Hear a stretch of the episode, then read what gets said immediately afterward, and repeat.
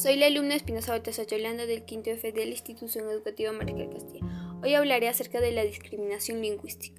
La discriminación es el trato desigual hacia una persona o colectividad por motivos raciales, religiosos, diferencias físicas, políticas, de edad, de condición físico mental, orientación sexual, entre otros. Hoy hablaré acerca de la discriminación lingüística.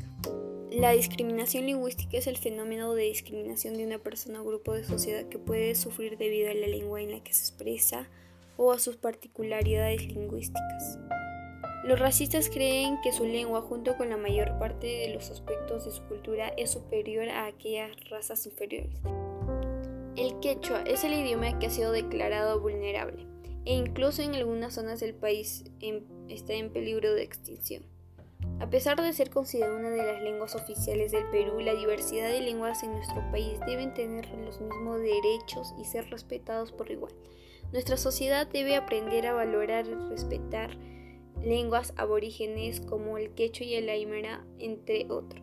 Se deben dar las mismas oportunidades a las personas que hablan algunas lenguas aborigen y ellos deben conocer cuáles son sus derechos. El gobierno debería resaltar la importancia de la lengua del Perú y también deberían fomentar lo valioso y lo rico que es tener una gran diversidad de lenguas en un mismo espacio.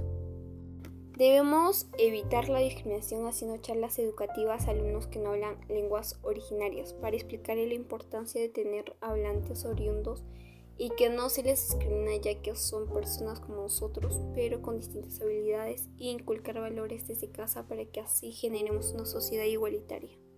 Yo me comprometo a valorar las 48 lenguas y así poder vencer la discriminación lingüística y promover la identidad y no esconderlas más. De igual forma, ponernos a pensar si cada lengua se perdería, desaparecerían conocimientos claves para la supervivencia de algunos pueblos. Por ello te invito a que tomes conciencia y que ayudes a vencer la discriminación lingüística.